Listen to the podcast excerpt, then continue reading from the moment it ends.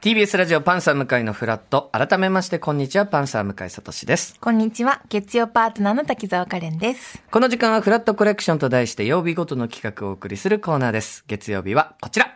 カレンに解決天秤相談室。このコーナーは A か B かの2択で悩んでいる方からのご相談に私滝沢カレンがお答えいたします。はい。もしかすると3つ目の活路を見出してくれるかもしれません。はい今週の相談です。カレンさん、お願いします。はい。東京都の女性、ラジオネーム、キャンココさんからのご相談です。私は現在32歳で1年前からキックボクシングを始めました。きっかけは出産後の体型を元に戻したいということと体力づくりが目的でした、始めてみるととても楽しくこれまでに体験してきたスポーツの中でも自分に合っている気がして体型が戻った後も続けております。すると先生から今度試合に出てみないか？とお誘いがありました。30歳を過ぎてからの新しい挑戦としてやってみたい気持ちはあるものの、万が一怪我をしたらどうしようと不安や恐怖もあり一歩踏み出せずにいます、キックボクシングをトレーニングの一つとしてむ付き合っていくのかアマチュアで試合に挑戦してみるのか悩んでおります。ぜひぜひアドバイスをいただけると嬉しいです。よろしくお願いします。確かにエクササイズでキックボクシングやられてる方、いっぱいいますからね。いますよね。はい。試合にってなると、1年前からでもなんかお子さんも小さいはい。怪我も心配ですけど、はい。出てみたい気持ちももある。出てきてしまった。ちょっといろんなお話を電話はいで聞いてみましょう。聞いてみましょう、はい。もしもしキャンココさん。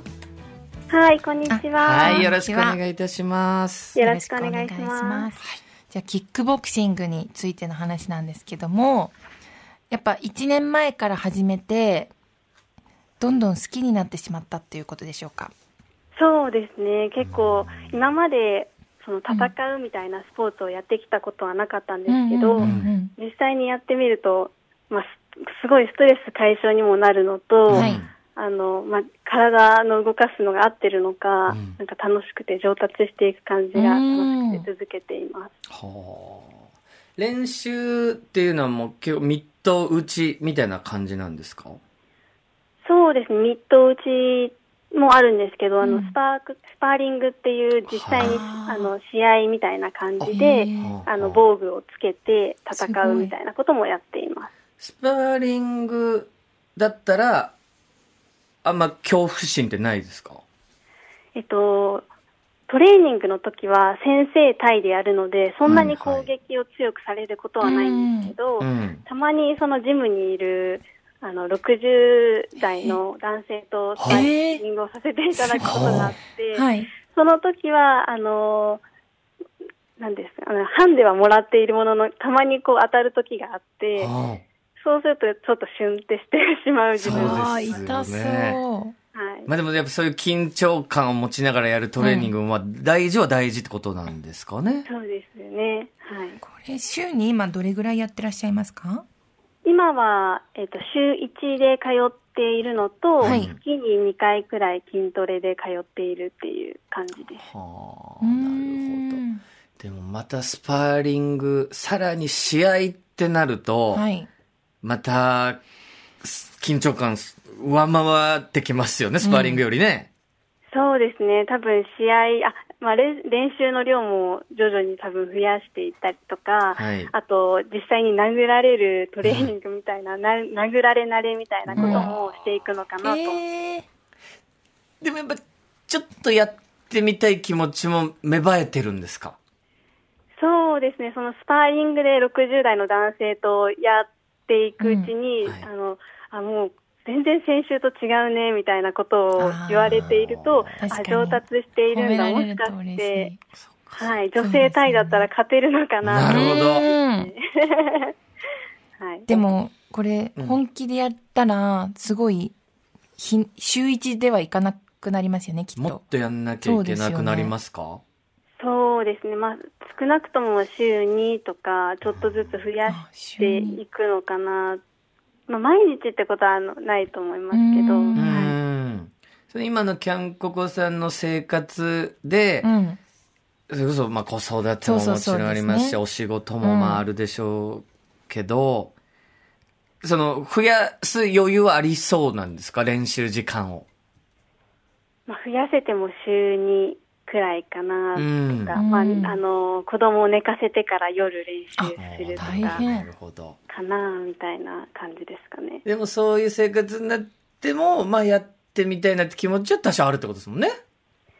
まあ、覚悟を決めたらできるかなとは思うんですけど、うんまあ、やっぱりその、防具をつけて戦うとしても、はいやっぱり衝撃はありますし、骨折したりとかの危険性もあるので、うんちょっとそこの悩みがあります。アマチュアの試合っていうのはどどういう形で組まれるんですか、えーと、相手とかはもちろん選べないと思うんですけど、試合時間は確か1分半から2分とかそれくらいの1ラウンドだったかな。まあいろんなものがあるとは思うんですけど、そういうものもあったと思います。はあ。その大会はいつぐらいにあるとかっていうのは調べたりしてるんですか？えっ、と、一旦11月の分は、あの、断りしてるんですけど、なるほど。また、あの、時期を追ってタイミングがあればお声かけていただけるのかなと思ってます。はあえ先生は結構おすすめしてくるんですか？出なさいよというように。そうですね、あの、これだったらいけるんじゃないかなとか、えーあじゃあ本当に。あ ーセンスがあるんですね、キャンココさんは。まあそうでしょううんね。私の闘志を感じているのかなと思うんですけど、お子さんは今おいくつなんですか？えっと、今1歳半になりま1す。歳うん半。だからまだ、その、ママやって、やっても、やらないでもないですよね。うんうんうんお子さんにはね。はい。いや、これは、子育てしながら、はい。トレーニングもちょっと増やして、増やしてでも新しいことにチャレンジするっていうワクワクもうんあるけど、怪我しちゃったりするリスクもまあもちろんあると。そうですね。これをどっちを選択するかという、まあ確かに悩む。なあ、これはすごい。難しいですよね。新しいこと確かやりたい気持ちもわかるんですよ。そうなんです。その相手がキックボクシングっていうなん。パワーのものだからな。うんこれ、カレンさん、はい。判定というか、まあ自分の答え出すまでに聞いておきたいことはもう全部はい聞けておりますか、聞けております。大丈夫ですか、はいじゃあちょっと、はい。キャンココさはいん、。聞いてていただきたいと思います。はい、お願いします。えートレーニングの一つとしてキックボクシングと付き合っていくのがいいのか、はい。本気でというかアマチュアの試合を目指して、うんえーやってみるのがいいのか、どちらでしょうか？一旦ここで解決せずに進んでみましょ これはどういうことでしょうか？う。私は、はい。まあ1年前っていうところが、私、うん。ちょっと始めたのが一番一年前。はい、1年前ということもあって、はい。まあ私はいつも3年以上うん。それを続けたいんだったらそれを本業にしろっていう自分がいるんですけど、はい。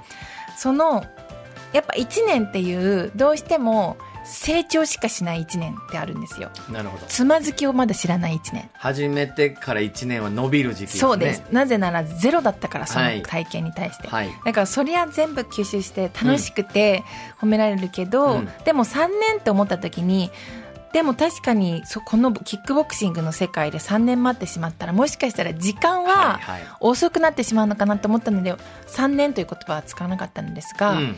やっぱりじゃあお子様が今1歳半1歳一歳はいはい。はい。一歳半一歳半1ですね。歳。半半じゃなくて、いや、そう半ですね。一歳半ですね。半なので、まあ、例えばじゃあ2歳になるまで、はい。ちょっと今の感じで進めてみて、うん。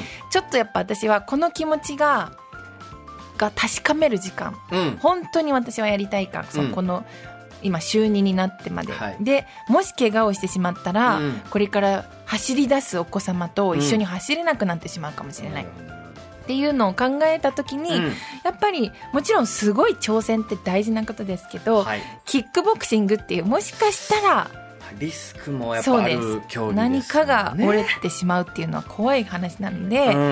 やっぱ手芸よりは進めにくいんですよ。手芸とは違います。はい、新しい趣味手芸やってみようとは、もう体のリスクは違いますもんね。違いますよね、うんなのでやっぱそこを私が今胸張って進めてしまって一緒に遊べなくなってしまう未来をうん想像したらちょっと怖くなってしまったので、うん。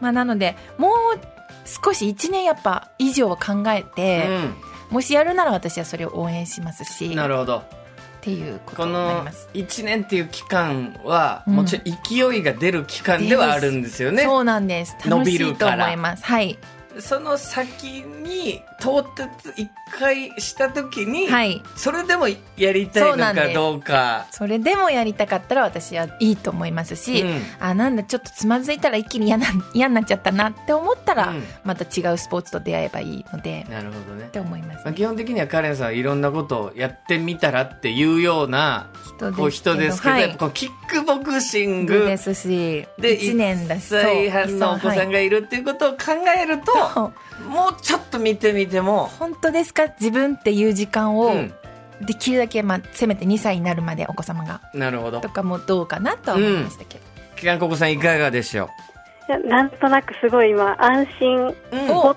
とした気持ちがあります。ほ。っとしていただきまどういっしたお気持ちでしょそうですね、なんかここで挑戦しない自分っていいのかなっていうのと、うん。でも怪我したら大変だよなっていうので、ね。なんか今決めなきゃいけないんだみたいな、なんとなくそういう気持ちがあったんですけう、ど、うん。まあちょっともうちょっとゆっくり考えてもいいんじゃないかなっていうので、なるほどね。あのはい、ちょっとすっきりした気持ちになりました。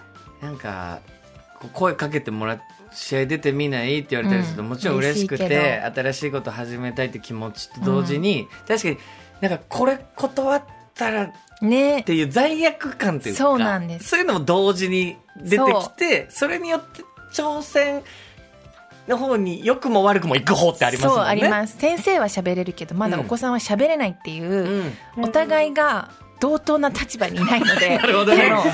うん。せめてまだ待ってお子さんと話し合ってでもいいですし、うんそもそもこの1年前からキックボクシングを始めてるってこと自体も挑戦いやもうそこがもうそこでであるっていうね。体型を戻したいってだけでもまず出発じゃないですか、焦らなくていいと思いそのます先は全然焦らなくて、うんっていうことですね。ちょっとキャンココさはい、んそのねあのちょっとほっとしたというお気持ち聞かせていただきましたので。また何か、はい。まあ、気持ちがあやっぱやめてよかったですもあるかもしれないし、やっぱやってみますうんなのかもしれないので、もまた進展があった時にはぜひ、えーお便りください。はい、ありがとうございます。はい、すいません、キャンココさんありがとうございました。はい、ありがとうございます。はい。このコーナーでは A か B かの2択で悩んでいる方からの相談お待ちしています。相談は番組の投稿フォームからお送りいただきます。ではカレンさん来週もお願いします。はい以上カレンに解決天秤相談室でした